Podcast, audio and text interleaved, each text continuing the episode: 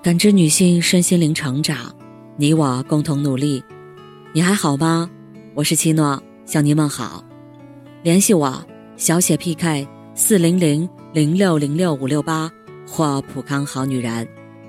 今天跟大家分享的内容是：不做自己人生的差评师。你是否曾有过这样的时候？明明自己没做错什么。却习惯说对不起。事情办砸了，上来就自我批评，先攻击自己一番，认定自己一无是处，哪怕取得成绩，也认为只是运气好而已。生活中，很多人习惯通过自我批评摧毁自己的自信心，从而实现对自我的情绪控制。长期以往，主动往自己的心口扎刀子。终是一场无谓的内耗。成年人最大的清醒，莫过于不做自己人生的差评师。作家李小怡曾谈过她人生中的唯一一件后悔的事情。那时她二十四岁，有一次在行业会议上，一位猎头过来问她愿不愿意去一家知名的公司做总经理秘书。面对这个机会，李小一纠结了很久，还是退缩了。她还没开始面试，就把自己从头到尾否定了一遍：不够高，外语不够好，性格不够好，不够聪明，不够专业。一口气给出自己一连串的差评，让他严重怀疑自己能否胜任。这位猎头特别不理解他，对他说。在别人否定你之前，请你先不要自我否定，可以吗？没有任何机会会对你三邀四请的。其实李小怡本身并不缺乏能力，却表现出一种明显的职场自卑。最终，她仍是没有去那家公司。归根结底，让她裹足不前的，正是她对自己的差评。心理学上。有个词语叫自我损耗，也称之为心理内耗。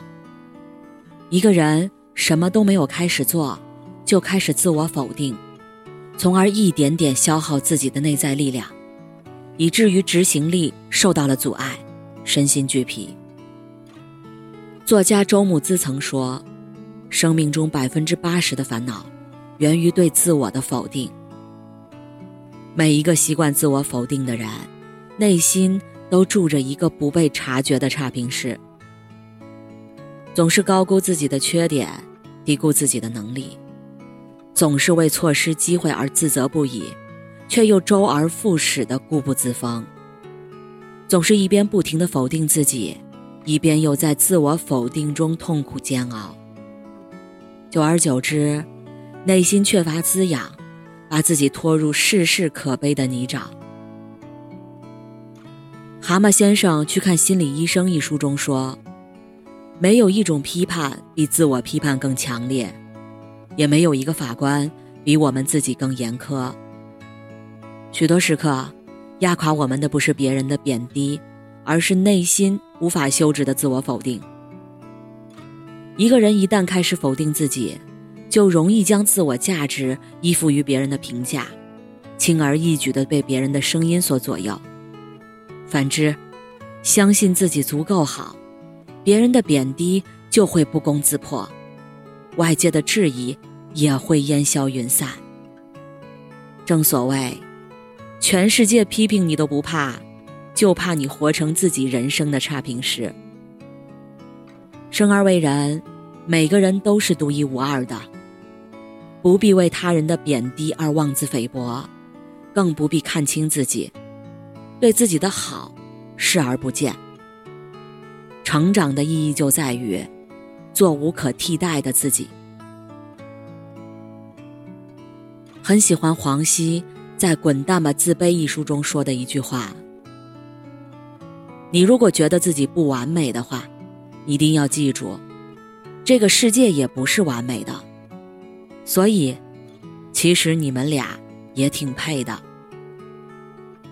黄西被誉为华人脱口秀领军人物，他身上的标签很多。他是作家，生物博士，也是在白宫唯一调侃过美国总统的全美脱口秀比赛冠军。而他给自己贴的标签却是自卑达人。黄西坦言，自己曾是个自卑到和父母说话都有压力的人。他总觉得自己不够好，在长期的自我否定中，越来越没有自信。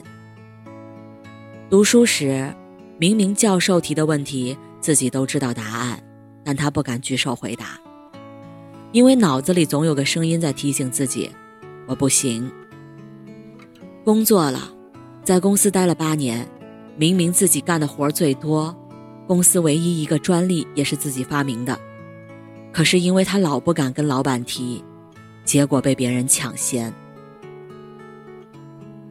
为了摆脱自卑，黄西尝试了很多办法，还去看了心理医生。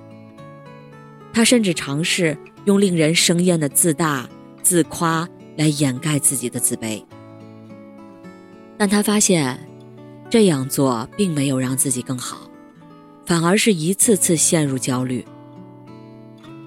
偶然间，他发现调侃和自嘲能让自己放松，自卑感也随之减轻。于是，他三十岁转行学了脱口秀，以这种方式与不完美的自己握手言和。那些年，他与自卑做斗争的经验和故事，全被他融进了段子里侃侃而谈，也形成了自己独特的表演风格。最终。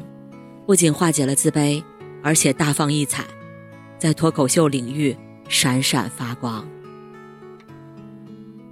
其实，从觉醒到治愈，往往只能靠自己。因为每个人既是自己精神内耗的制造者，也是终结者。听过一句话：“没有绝对的完美，只有相对而言的美好。”从现在开始。放下给自己差评的念头，扔掉对自己的完美人设，理性并踏实的生活和工作。把我不行改成我尽力，把我不配换成我值得，把我不够好变成我足够好。给自己多些认可和温柔，拥抱不完美的自己，好运自然在来的路上。看过网易云的一个高赞评论：“对自己好一点，那是会跟你站在一起最久的人。”一个人最大的清醒，就是爱自己，将自己从差评师调整到欣赏者的频道里。无论何时，挑剔无谓的差评，对自己有清醒的认知。不论过往，洞彻自我的价值，活成自己喜欢的样子。感谢您的收听和陪伴，如果喜欢，可以关注我，联系我，参与健康自测。我们下期再见。